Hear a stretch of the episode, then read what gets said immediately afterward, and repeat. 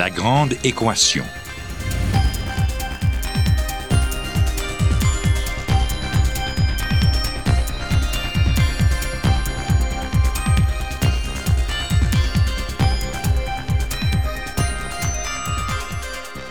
Ici Normand Mousseau, bienvenue à La Grande Équation. Aujourd'hui, l'électronique de demain.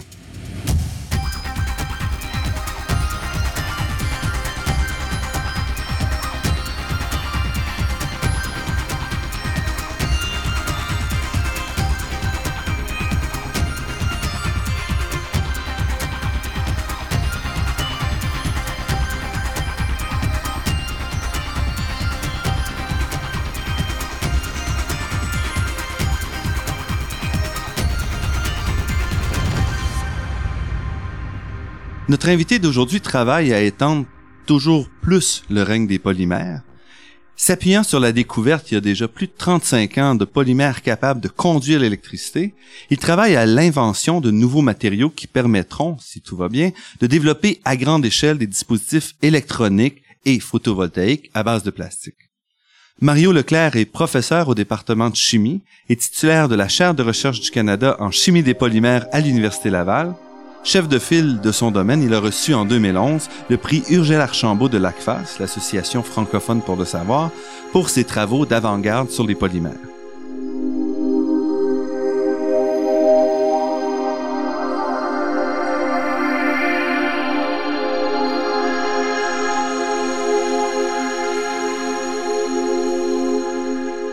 Mario Leclerc, merci d'avoir accepté notre invitation. C'est avec plaisir, merci. Avant de parler un peu des nombreuses percées auxquelles euh, vous avez contribué dans le domaine des polymères, j'aimerais ça qu'on parle un petit peu de votre carrière. Comment est-ce que vous êtes arrivé à la chimie? Qu'est-ce qui vous a attiré? Oh, la chimie, c'est arrivé assez jeune. C'est arrivé au secondaire. Une histoire courte, euh, j'étais en j'ai changé d'école en secondaire 4. Et je suis arrivé dans une nouvelle école, j'étais en retard dans le programme de chimie. Donc j'étais un an en retard, donc j'étais avec des plus jeunes en chimie et pour tout le reste, j'étais en secondaire 4 avec la classe régulière. Et j'ai eu une certaine facilité, puis je pense que le goût est parti à ce moment-là. Donc à 15-16 ans, secondaire 4. À C'était décidé, ça sera la chimie. Pas décidé, mais en tout cas, c'était, il y avait un bon, un bon goût pour la, pour ce sujet-là, ouais. Et vous venez à l'université Laval pour faire toutes vos études de... Oui, baccalauréat, euh, doctorat jusqu'en 87. Puis après, je suis allé à l'INRS Énergie euh, à Varennes, tout près de Montréal, en 87-88. Et puis en Allemagne, la chimie, c'est un grand domaine en, en, Allemagne. Donc, euh, en chimie des polymères à l'Institut Max Planck, 88-89. Et de retour au Canada, à l'Université de Montréal en 89, professeur adjoint euh, au département de chimie. Et à ce moment-là, on vient de découvrir les, les polymères euh, conducteurs, il y a une dizaine d'années peut-être. À vrai dire, mon doctorat portait euh, sur ce sujet. Donc, dès 83, moi, j'ai commencé à travailler sur ces nouveaux matériaux polymères. c'était très chaud, très excitant. C'était des mots qui allaient pas ensemble. Donc, je dis souvent, c'est un polymères qui conduisent l'électricité. Donc, c'était tout nouveau. On, on connaissait très peu on avait obtenu des, des, matériaux qui nous arrivaient de France et moi j'étais dans un laboratoire de caractérisation ici à l'Université Laval en chimie des polymères. Et puis on est dans les premières générations là, de doctorants au Canada euh, sur ce sujet. Avant, on pensait pas qu'il était possible d'avoir des plastiques ou des polymères qui conduisaient. Pour nous, c'était des isolants et c'est comme ça qu'ils étaient utilisés auparavant. Les matériaux plastiques tels qu'on les connaît, c'est des isolants sur des fils électriques par exemple. C'est des boîtiers d'ordinateur, mais c'est carrément le boîtier. Euh, c'est des carcasses d'automobile, des pare-chocs, mais absolument pas des propriétés électriques intéressantes. Sauf l'isolation électrique. Après votre doctorat là-dessus, quand vous êtes parti à l'INRS puis au Max Planck, c'est toujours sur les polymères conducteurs? Oui, c'était toujours apparenté. Donc à l'INRS, c'était plus sur l'électrochimie. Donc j'ai appris un peu d'électrochimie. Et puis euh, en Allemagne, c'était sur la synthèse, donc faire des nouveaux matériaux. Euh, c'était toujours dans le grand domaine des polymères conducteurs. Et puis dès mon retour, donc en 89, on a institué un des deux laboratoires au Canada dans le domaine des polymères conducteurs. On les appelait conducteurs à l'époque. Parce que vous êtes aussi, mais avec vos différents postdocs et doctorats, vous maîtrisez à la fois la fabrication et la caractérisation. Ouais, on est on est capable donc de faire sur mesure ce qu'on imagine faire ou obtenir. Et puis on est aussi capable de bien caractériser les matériaux et même de faire des dispositifs. Donc récemment, on s'est mis du côté des dispositifs, on sait faire des piles solaires plastiques, des transistors plastiques par exemple, euh, des fenêtres électrochromes, donc des fenêtres qui changent de couleur. Alors, toutes sortes d'applications de ce genre-là, ouais. Et la fabrication comme telle, c'est un art ou est-ce qu'on peut juste euh, Ah. où en est rendu la chimie? Vous programmez la recette que vous voulez, et vous avez le le produit à la fin ou Ah, c'est plus compliqué? Ça serait trop simple. ouais, ouais. On, on, on- on imagine une structure qui devrait nous donner certaines propriétés. Et puis, si on est chanceux, on est capable de faire la structure. Donc, ça, c'est la première chose. Puis, de temps en temps, on est chanceux. Donc, pour, euh, c'est comme faire des nouveaux plats, là. Donc, pour 100 nouvelles recettes, il y en a une ou deux qui, qui valent le coup. À peu près, ouais.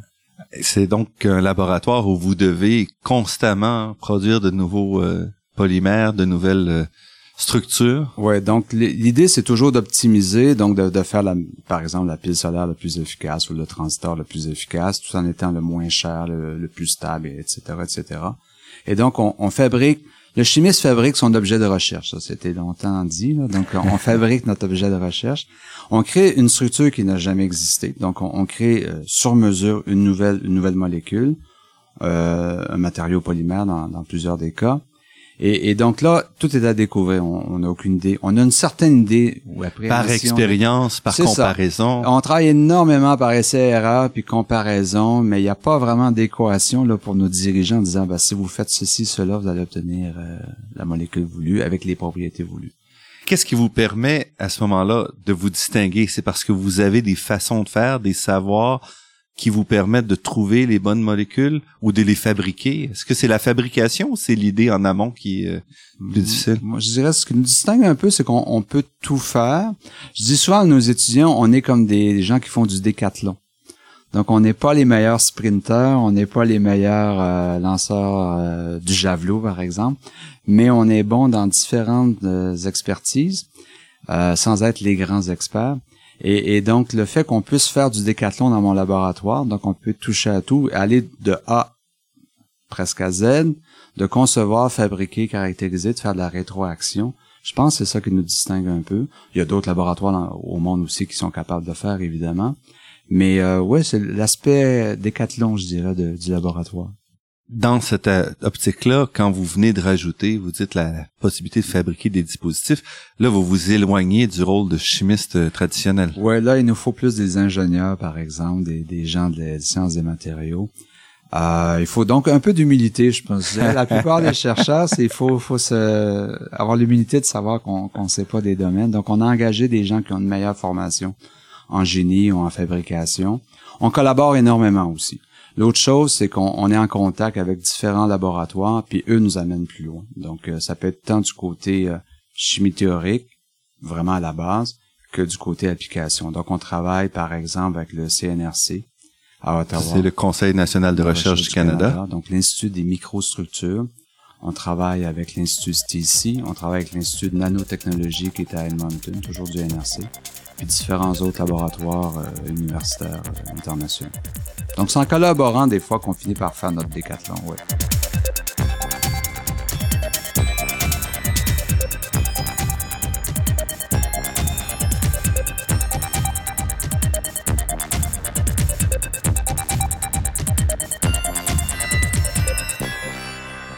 J'aimerais qu'on revienne un peu sur la question euh, des polymères de manière plus générale, Mario Leclerc. Donc, les polymères, les plastiques sont avec nous depuis plus d'une centaine d'années. Ils sont présents quand même dans beaucoup de beaucoup de domaines. Ouais, ben juste dire, c'est une centaine d'années. Au début, on ne savait pas trop qu'on avait affaire à des plastiques ou des macromolécules. Euh, juste vous dire, le premier polymère synthétique, c'est quelqu'un en 18, fin, fin du 19e siècle qui disait que ce serait un peu bête quand même de tuer autant d'éléphants pour faire des boules de billard. Les boules de billard, à l'époque, étaient en ivoire. Et il lui a donné comme défi de, de trouver un remplaçant de l'ivoire pour les boules de billard. Et cette personne-là, c'était un chimiste ou c'était Non, un... c'est quelqu'un de, c'est un anglais, j'ai oublié le nom, mais c'est M. Bakeland qui a fait la bakélite, qui a inventé, sans trop le savoir, le, premier polymère synthétique, donc euh, fin du 19e siècle. Et la grande période là, des polymères ou des plastiques, c'est les, c'est la Deuxième Guerre mondiale. Donc le, le nylon, euh, le polyéthylène, le polypropylène.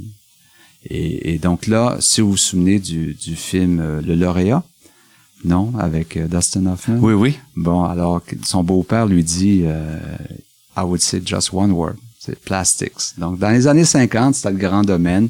On savait faire maintenant des matériaux, je dirais, en une seule étape. On pouvait faire une chaise avec aucun aucun écrou, aucune euh, aucune vis, aucun clou.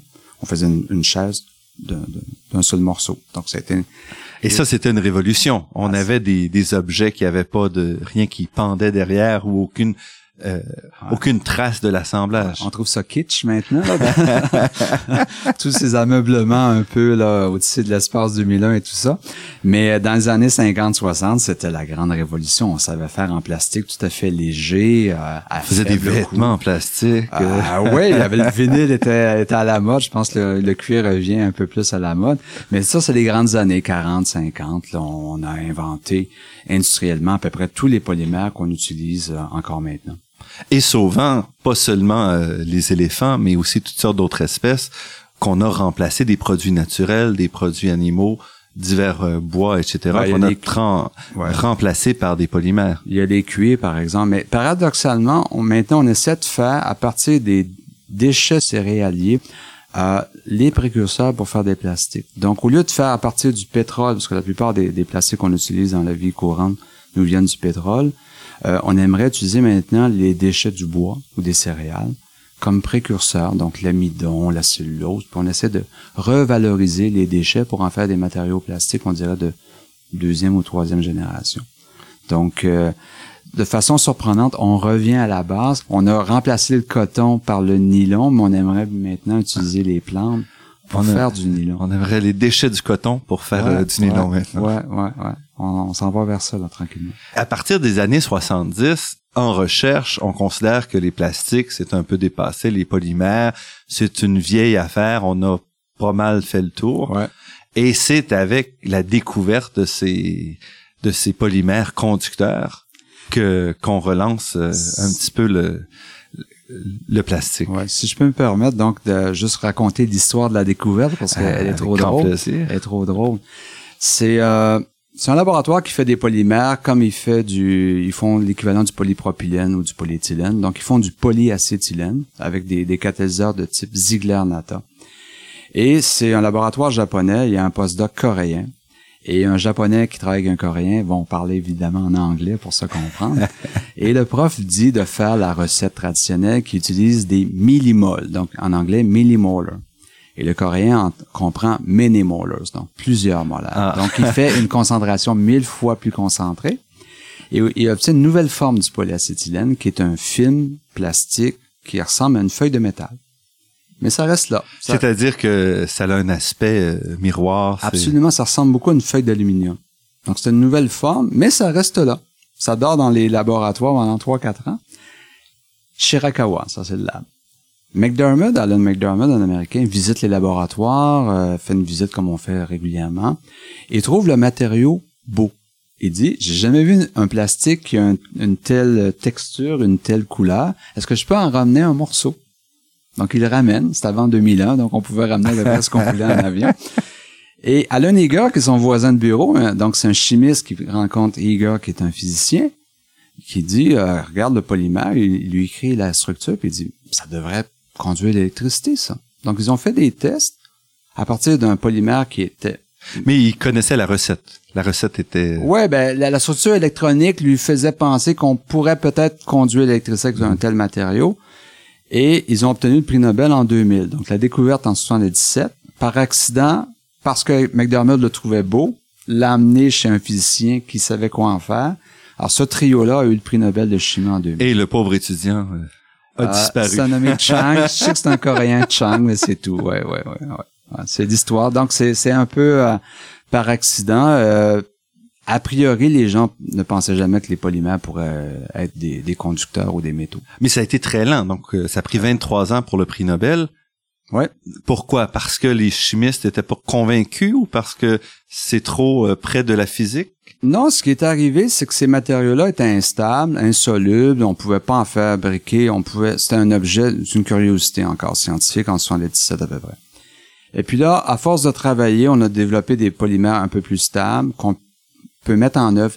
L'idée, l'idée finale, c'est de faire avec les matériaux plastiques ce que l'on fait traditionnellement avec les plastiques, puis leur donner les propriétés des semi-conducteurs ou des conducteurs. Donc, il faut la combinaison. Donc, c'est-à-dire, qu'est-ce que vous voulez dire, ce qu'on fait avec des plastiques? Ben, les, les, les, polymères, leur grand avantage, c'est qu'on peut les mettre en forme facilement. On les fond, on peut les mouler, on peut les laminer, on peut en faire des films minces, on peut les plier, on peut les en faire des textiles.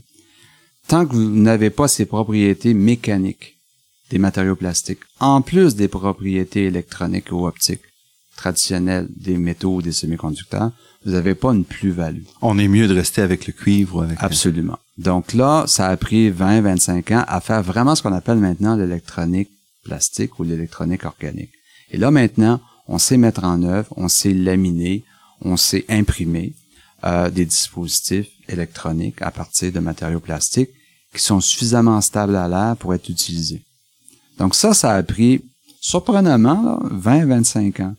Et, et, je dis toujours à mes étudiants qui font un doctorat en, en 3, 4, 5 ans, disons, ben, il faut être humble puis, puis euh, vous êtes compréhensif. Si, si, toute la communauté scientifique prend 20-25 ans pour développer un, un, domaine, c'est clair qu'un étudiant peut contribuer, mais fera pas... la révolution est rare. ouais, ouais. Ça arrive, mais c'est rare.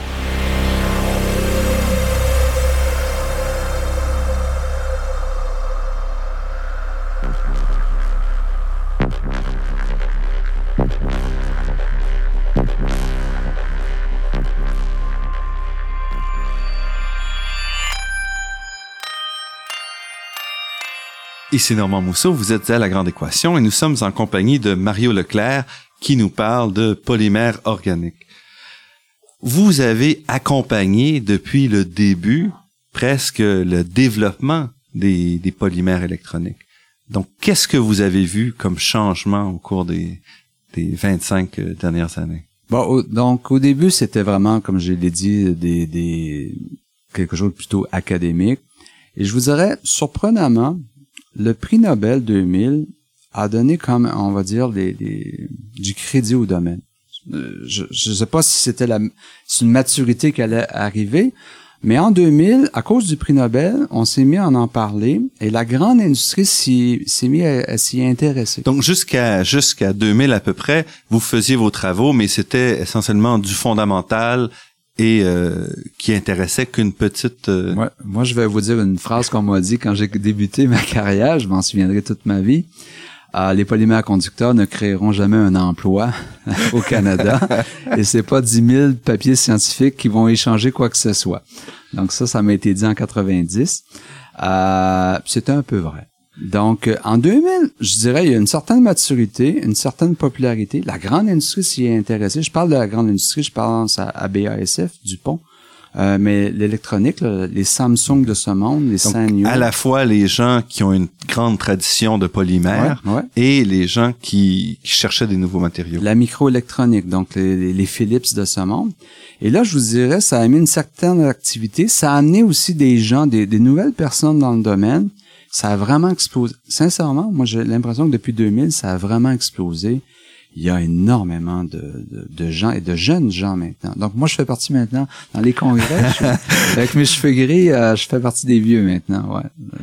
Et à ce moment-là, c'est-à-dire qu'on on associe aux chimistes qui étaient à peu près les seuls qui travaillaient dans le domaine, on associe des ingénieurs, des gens qui connaissent la construction de dispositifs, mais aussi qui savent exactement les propriétés qu'ils recherchent. Par exemple, Bayer a fait des travaux sur des polymères antistatiques transparents.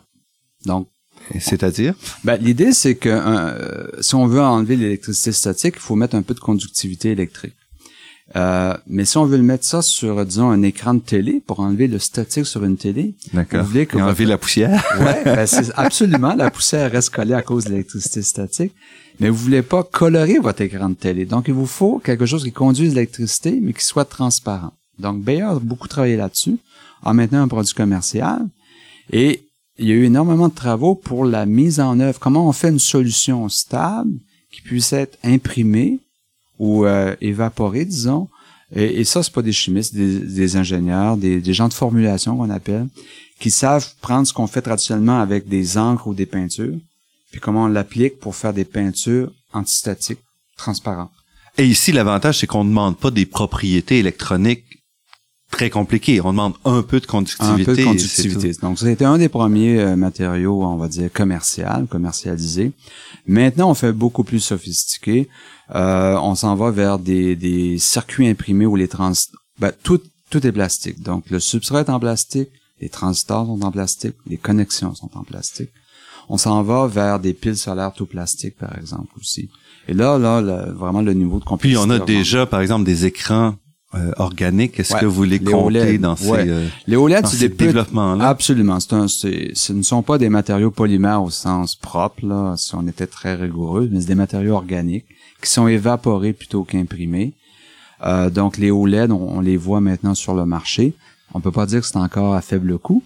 Non, mais ce sont quand même des écrans qui ont des très belles propriétés optiques, euh, beaucoup de contraste, des couleurs vives, et qu'on retrouve pas souvent sur les grands grands écrans, mais qu'on retrouve sur les téléphones cellulaires, par exemple. Ben, l'idée de l'organique, je dirais sa force par rapport aux matériaux inorganiques ou semi-conducteurs, c'est que si vous voulez un rouge, disons euh, parfait, là, le rouge flamboyant, flamboyant ben, au niveau synthétique, on est capable vraiment d'aller ajuster les paramètres électroniques pour faire votre rouge exactement comme vous le voulez. Parce que les chimistes organiciens ont une très bonne euh, boîte à outils, un très bon contrôle. C'est vraiment là du sur-mesure. On, on, taille sur mesure. Donc on est capable d'aller ajuster la coloration par exemple ou la couleur émise de façon très très précise. Tandis que si on travaille avec des matériaux inorganiques qui nous viennent de la nature un peu dans un sens, euh, ben, les modulations sont plus difficiles. Donc ça, c'est une des forces.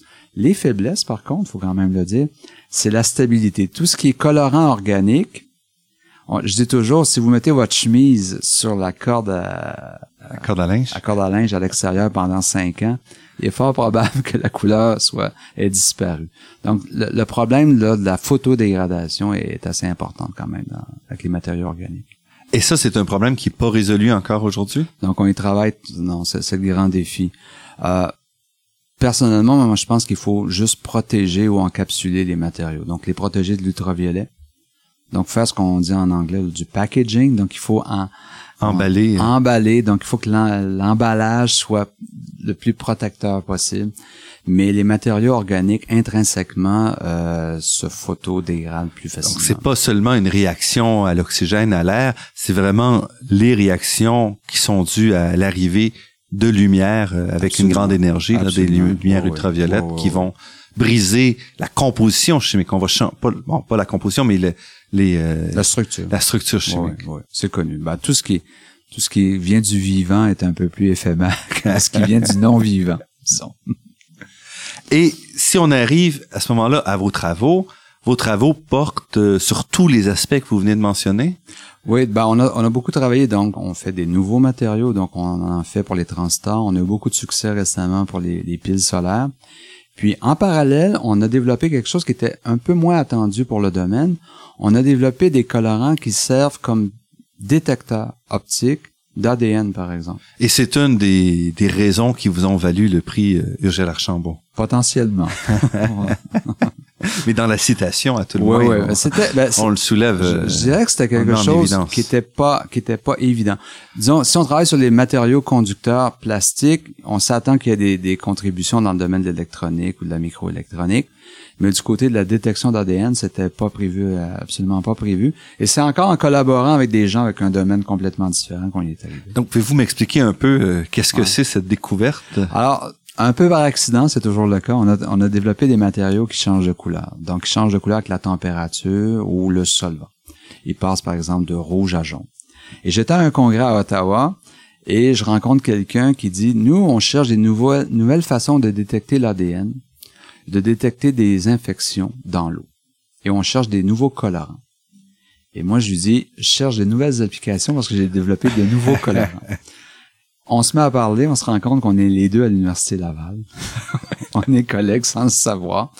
Et donc, c'est l'équipe du docteur Michel G. Bergeron au CHUL qui travaille sur la détection d'infections, de virus, de bactéries, ainsi de suite, et qui le fait à partir de la structure de l'ADN. Donc, le, code génétique de l'ADN. Je vais le faire simplement. Si dans votre sang, on trouve telle séquence d'ADN, elle ne peut être due qu'à la présence, qu'à la présence d'une bactérie ou d'un virus quelconque. Et donc, ça mentionne que vous êtes infecté. Donc, vous avez une infection. Donc, au lieu d'attendre qu'il y ait, disons, des symptômes, on veut le faire euh, le, le, plus rapidement possible. Et donc, on a développé des polymères qui permettent de traduire en signal optique, qui peut être euh, juste le changement de couleur ou le changement de fluorescence, la présence ou non d'une séquence spécifique d'ADN. Juste en, c'est comme mesurer le pH de, de votre piscine. Donc, vous mettez un capteur, quelque chose qui va lier à l'ADN qui vous intéresse. Ouais. Et puis, une fois qu'il y a une liaison, qu'est-ce qui se passe? Il y a une, un changement de conformation? Sans, absolument. Mais sans être trop compliqué, disons l'ADN, je pense que la plupart des gens savent que c'est une double hélice. Alors, vous mettez un, un une, seulement une, une hélice, d'accord? Un des brins, un brin. Des, de l'hélice. Un brin, le brin, et ce que vous cherchez, c'est le brin complémentaire dans, dans votre sang ou dans l'eau. Donc, je mets un brin, je sais quel brin je mets, et donc je sais par définition quel est le brin complémentaire que je cherche. Je colle à ce brin mon colorant polymère plastique soluble dans l'eau, qui vous donne une coloration, on va dire, rouge. Et si le brin complémentaire parfait est présent, il va se former la double hélice. Et ce, cette formation de double hélice va changer la coloration via la conformation du polymère. Il va vous donner une coloration jaune. Donc, vous passez du rouge à jaune parce qu'il y a présence spécifique du brin complémentaire. Et ça, ça se fait à température de la pièce, dans l'eau. C'est tout. Et sans avoir à multiplier les bactéries, à faire une croissance pour être capable de euh, d'extraire. Au, moment où on se parle, il nous faut beaucoup de bactéries, ah. pour les détecter. Mais euh, le but donc, c'est de limiter. Le... Au moment où on se parle, il nous faut tellement de bactéries que le patient est presque déjà mourant par son infection. Mais le but, donc, c'est de, de, limiter, comment dire ça, d'augmenter la limite de détection, absolument. Ouais. Et l'avantage, c'est que là, c'est un changement de couleur. Ouais. Donc, en principe, c'est facile à identifier parce que c'est un oui ou non. Ça pourrait se faire dans le bureau du médecin. Le, le, le but ultime de tous ces travaux-là, c'est de, de sortir les tests diagnostiques de l'hôpital puis de les rapprocher le plus, près possible, euh, dire du patient ou du bureau de la clinique médicale. Euh, Tout en étant assez simple pour être interprété par quelqu'un qui est pas formé spécialement dans et, une... et de fil en aiguille, on a eu un contrat avec l'armée pour détecter l'anthrax, par exemple, euh, sur le site directement. Donc, c'est un peu le même principe. La séquence d'ADN de l'anthrax, si elle est présente, on a un changement de coloration. Et votre travail ici consiste à développer des nouvelles molécules et vous donnez ça à des gens qui vont euh, être en biochimie ou qui vont être capables, eux, d'attacher le l'ADN. Donc, euh, il faut prendre en compte là, toutes les considérations, on va dire, biologiques, biochimiques, dans quel solvant, les températures, la salinité, euh, les additifs, les, les je veux dire, les impuretés qu'il y a dans le sang ou dans la salive ou dans l'urine, ces choses-là. Donc, en sachant les problèmes, les apprenant via nos collaborateurs, on essaie de trouver la solution la plus adéquate. Et est-ce que passer d'un laboratoire de chimie euh, organique au côté vivant, est-ce que ça implique des complications euh, au niveau ah. euh, des, des, demandes au niveau éthique et autres? Ah oui, mais ça, je, je le laisse faire par mes collaborateurs. Ce qui est sûr, c'est un autre langage. Donc, autant quand on travaille avec un ingénieur ou un physicien, il y a un autre langage. Euh, autant quand on travaille avec les médecins ou les microbiologistes, euh, il faut apprendre le vocabulaire. Des fois, on veut dire la même chose, mais avec des mots complètement différents. Donc, il y a eu beaucoup de travail d'écoute des deux côtés. Restez avec nous. Nous continuerons cette discussion avec Mario Leclerc après la pause.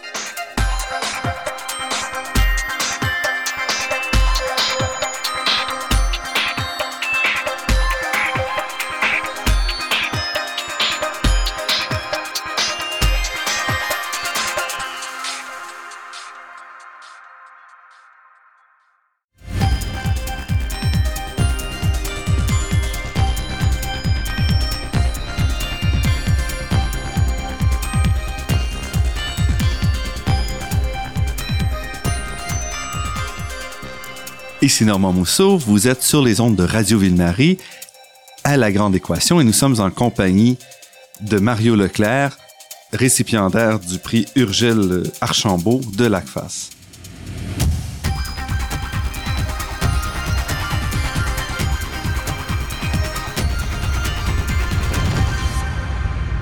Les polymères artificiels sont avec nous depuis un peu moins d'une centaine d'années.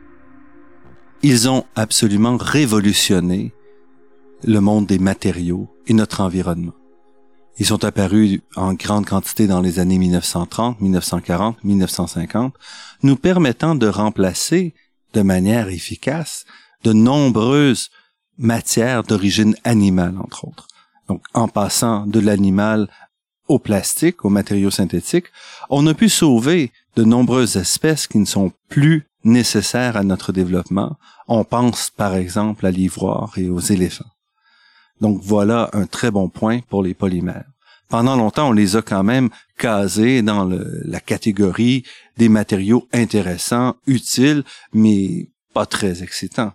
Et je dirais que avec entre autres les polymères conducteurs, ceux dont on parle dans cette émission, on a complètement changé la donne parce que les polymères redeviennent, les plastiques redeviennent intéressants, redeviennent excitants, puisqu'ils nous ouvrent la porte à une autre révolution qui permettra, elle aussi, de diminuer notre impact sur l'environnement. Pourquoi? Parce que les plastiques pourront remplacer certains matériaux, certains métaux dont la fabrication est plus polluante ou encore euh, dont la disponibilité est beaucoup plus difficile. Donc, en passant au plastique, on peut espérer être capable de diminuer à la fois l'énergie nécessaire pour fabriquer des nouvelles composantes, mais aussi euh, diminuer les pollutions qui vont venir avec l'exploitation de certaines ressources. Pour autant, tout n'est pas gagné et les polymères, les plastiques ne sont pas la panacée universelle. En effet, on sait maintenant que de nombreux plastiques qui ont été créés au cours des dernières décennies vont rester avec nous, vont rester dans l'environnement durant plusieurs années, durant plusieurs décennies, centaines d'années et parfois plusieurs millénaires.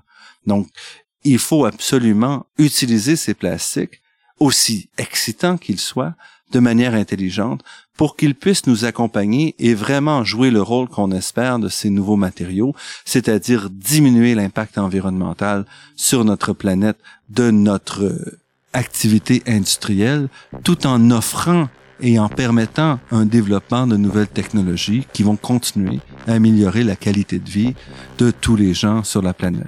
Donc, il n'y a aucun matériau qui est parfait, mais ces plastiques sont certainement très intéressants.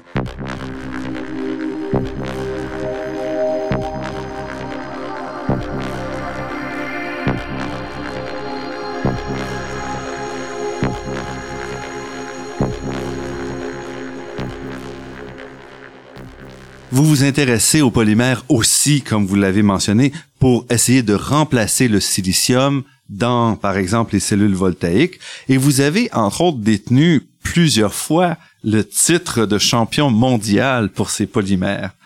Donc, comment ça se passe, cette compétition-là, et comment est-ce qu'on définit le, champion? Alors, le champion est tout simple, c'est le record d'efficacité de conversion. Donc, il faut savoir que le soleil nous donne à peu près gratuitement, ben, je dirais le donne gratuitement, un 1000 watts par mètre carré. Donc, si vous avez une pile solaire d'un mètre carré sur la table, on peut en retirer théoriquement 1000 watts.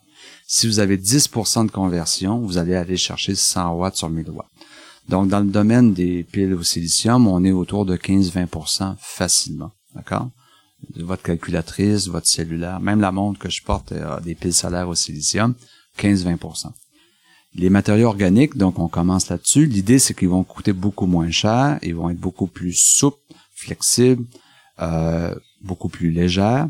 Et le record d'efficacité, il y a déjà trois ans maintenant, on, a obtenu 6 Bon, qui est rien par rapport au silicium, mais qui était beaucoup par rapport au 1-2% que les gens avaient obtenu, disons, quelques années avant. Donc, on a eu 6% Ce record a, vécu, disons, euh, une, 10 semaines, a été battu à, 6.5 et ainsi de suite. Donc, c'est un peu comme la, course du 100 mètres, là.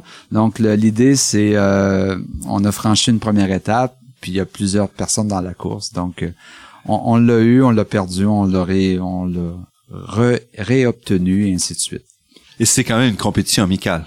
Oui, oui, oui, c'est très sportif. Moi, souvent, je compare les chercheurs comme des sportifs. Dans un sens qu'on cherche, c'est d'être parmi les finalistes. Des fois, on gagne la course, des fois, on la perd mais ce serait vraiment plate si on était tout seul à la courir la finale. Donc, euh, on, essaie de se tailler dans les finalistes. C'est vraiment ce que je dis à mes étudiants. S'ils m'écoutent, ils vont être, ils vont être contents d'entendre que je peux même le dire à la radio. L'idée, c'est très sportif. Ce qu'on aime, c'est qu'il n'y ait pas de dopage, pas de trichage, que ce soit fair play, euh, d'être parmi les finalistes. Et c'est sûr qu'on, quand on va à une finale, on espère gagner, mais ce qui compte, c'est, je pense, c'est, on apprend aussi nos, nos compétiteurs. Hein. Donc, c'est, c'est, dans- c'est le cas pour nous également. Et aujourd'hui, on est à...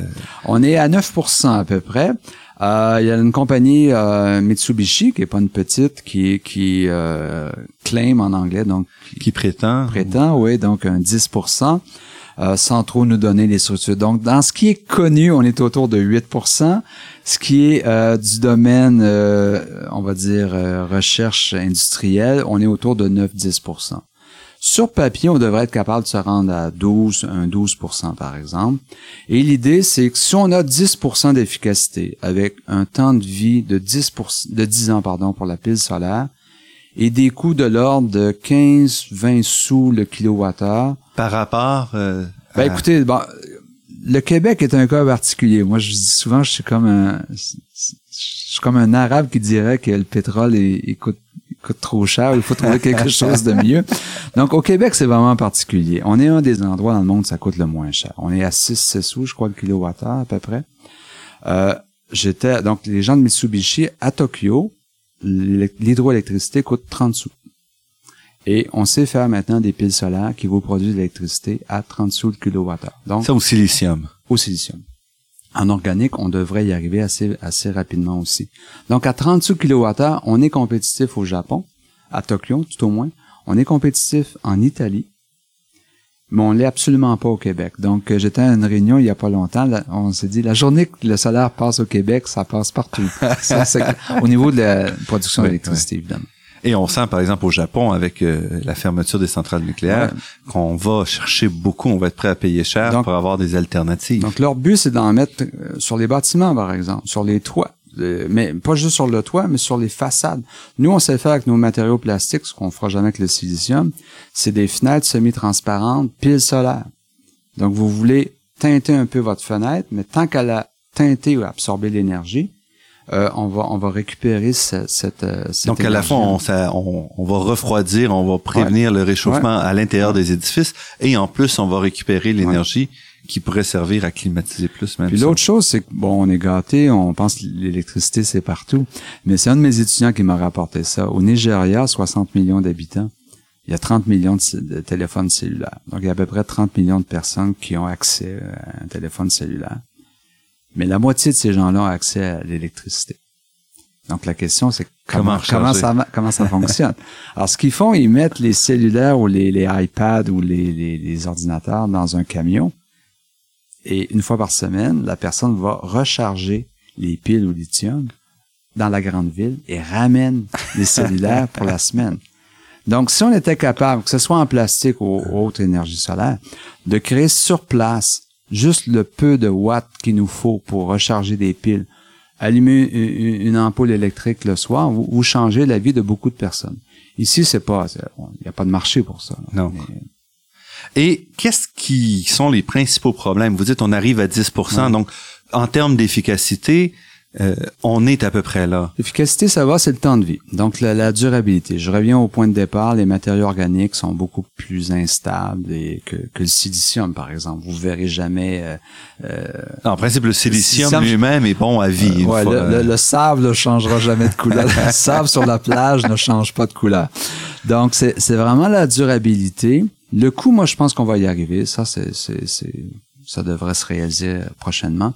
Mais c'est la durabilité. Donc, euh, personne ne veut faire des fenêtres qu'il faudrait changer euh, à tous les 3 quatre ans, par exemple. Donc, si on veut faire des fenêtres teintées piles solaires, il faut viser au moins 15, 20, 25 ans. Donc, c'est la durabilité. Et ça, vous voyez de l'espoir ou est-ce que... Ben, il y, a, il y a de l'espoir. Nous, notre approche, nous, c'est de s'inspirer de ce qu'on fait pour l'aérospatial. Donc, les, les, les, les composites ou les, les thermoplastiques même sont utilisés de plus en plus dans l'aérospatial pour baisser le, le, le, le poids des, des avions au, au même des, euh, des navettes spatiales. Il y en a moins maintenant, mais il y en a eu. Donc, on essaie de prendre des thermoplastiques ou des composites. Donc, je pense que les gens sont au courant des composites dans, dans l'aéronautique. Donc, on Composite, c'est un mélange de... de, de plastique avec des renforts. Des fois, c'est du, euh, ça peut être euh, de la, du de la fibre de verre, par exemple, dans des plastiques. Euh, des raquettes de tennis, par exemple, c'est un peu, c'est un peu le même principe. Euh, les équipements sportifs, souvent. Donc, c'est des composites avec de la fibre, fibre de verre, ou fibre de carbone, ou fibre de Kevlar. Mais la matrice est, un, est carrément en plastique. Donc, on s'inspire de ce qui se fait pour l'aéronautique, où il faut que ce soit léger, mais très stable au niveau thermique, euh, puis au niveau résistance mécanique. Donc, il y a eu des solutions qui ont été apportées pour ce genre d'application-là. Et donc, on s'inspire de ces travaux-là pour en faire des matériaux utiles pour l'électronique plastique. Donc, donc, vous essayez de mélanger un peu les, les formules que vous avez développées. Ouais, c'est un peu une approche plus là, de, de s'inspirer là, des, des structures qui sont connues pour être stables au niveau organique et essayer autant qu'on peut d'en faire des matériaux qui transportent les charges électriques. C'est ça le défi. Et vous, vous avez des pistes présentement? On a des pistes, mais euh, on n'est pas les seuls non plus. Donc, euh, je, je, vous dis, il y, a, il y, a, une compétition assez féroce. Euh, il y a juste dans le domaine de l'électronique plastique, il y a eu 2000 publications l'année passée.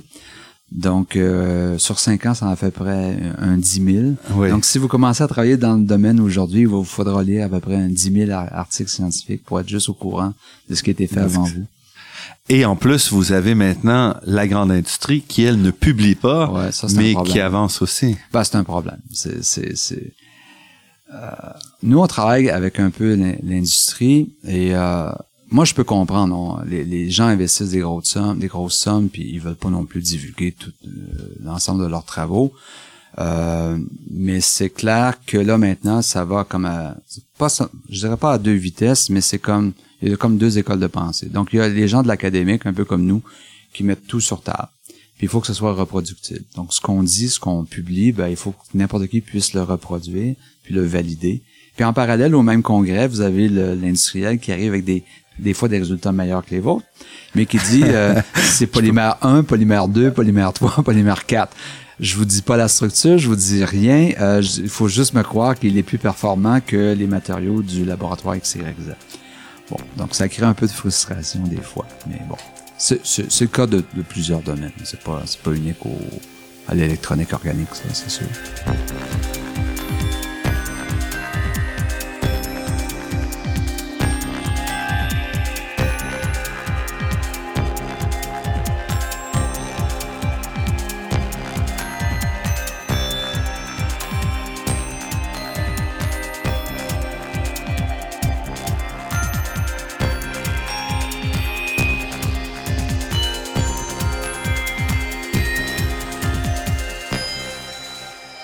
Mario Leclerc, vos travaux sont à la fois fondamentaux et très appliqués. Vous jouez euh, dans la cour des, euh, des grandes industries aussi.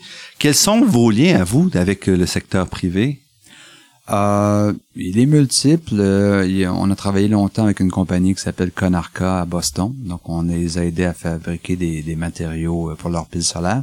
Je dirais malheureusement, ils ont ils ont fait faillite il y a à peine deux semaines. Donc, oups, oups. donc, malgré 200 millions de fonds et des travaux pendant 10 ans, ils n'ont pas réussi à obtenir un matériau là qui soit encore euh, viable et compétitif. Et ça, c'était une pile solaire complètement organique. Tout à fait. Mais au lithium aussi ou? Non, non, euh, tout plastique. Euh, ça ressemble à un, sac d'emballage. D'accord? Donc, imaginez un sac d'emballage, un papier, sac glade, là, vert un peu, là. imaginez que vous en faites une pile solaire. C'est aussi léger, aussi flexible que ça. Je dirais que c'est un peu trop ambitieux trop tôt si je peux me permettre. Mais, mais ils ont résolu énormément de problèmes. Donc, on a travaillé longtemps avec eux. Et là, on espère euh, avec euh, au Québec. Donc, on travaille avec une compagnie qui s'appelle Saint-Jean Photochimie, qui est à Saint-Jean-sur-Richelieu, qui, qui permet de faire euh, à l'échelle, à grande échelle, des matériaux qu'on développe. Donc, c'est bien beau de les faire au niveau laboratoire, mais il faut valider leur fabrication à grande échelle. Donc, on le fait avec Saint-Jean Photochimie.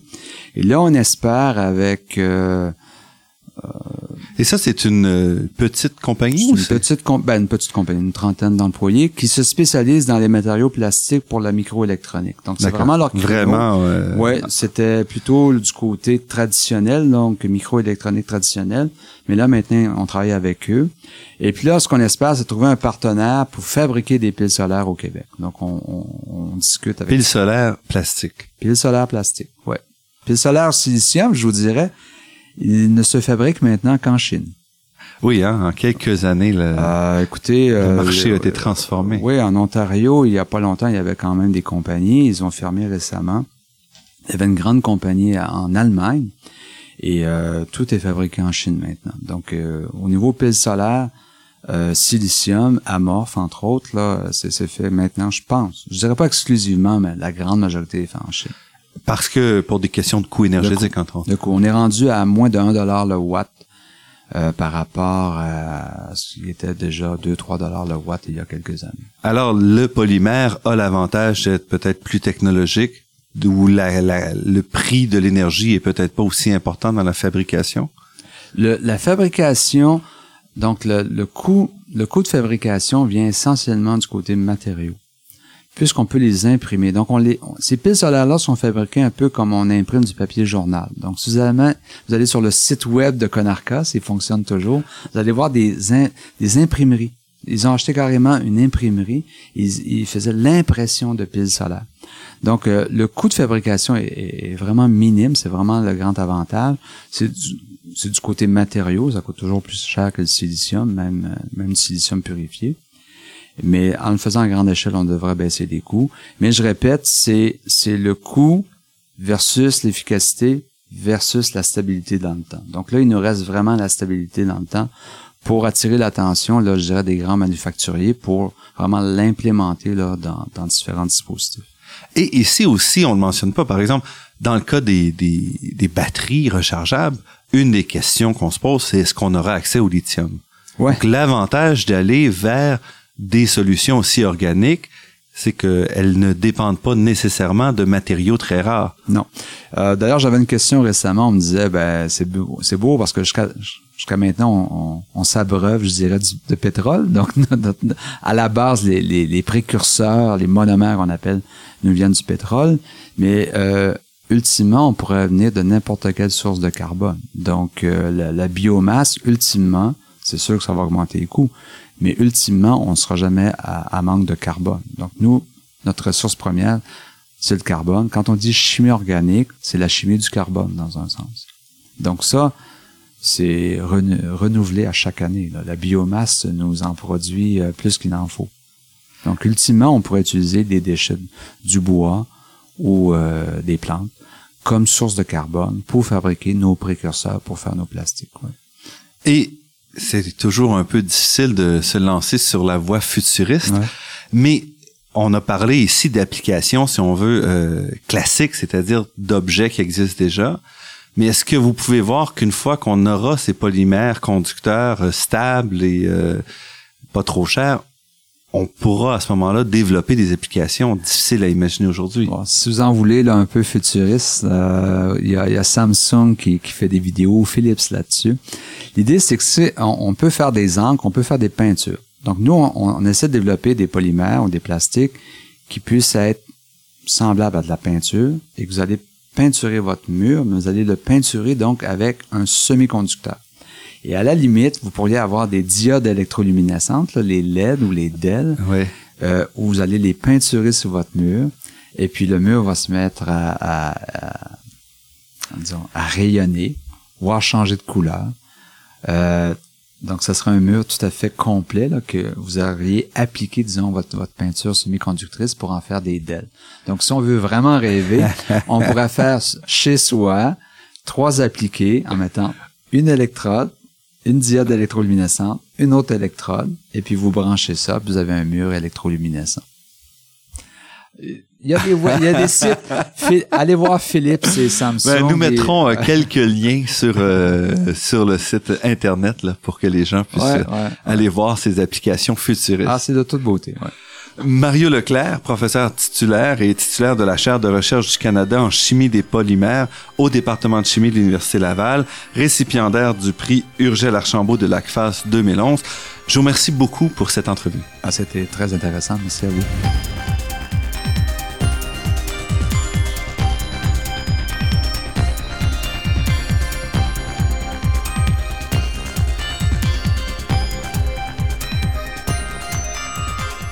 Je remercie Daniel Fortin à la technique et pour la création du thème musical. Marc-André Miron, site Internet, et Ginette Beaulieu, productrice déléguée. Je remercie aussi Athéna Énergie, fournisseur de gaz naturel et commanditaire officiel de la Grande Équation, pour son soutien à la promotion des sciences auprès du grand public. Je remercie également le Fonds de recherche du Québec et la Fondation familiale Trottier pour leur contribution à la production de cette émission, ainsi que la Fondation des chaires de recherche du Canada et l'Université de Montréal. Vous pourrez réentendre cette émission en vous rendant sur le site Internet de la Grande Équation. L'émission est également disponible sur la page Université de Montréal de iTunes U. Ici Normand Mousseau. Au nom de toute l'équipe, je vous dis à la semaine prochaine. D'ici là, restez à l'écoute de Radio Ville-Marie pour découvrir votre monde sous toutes ses facettes.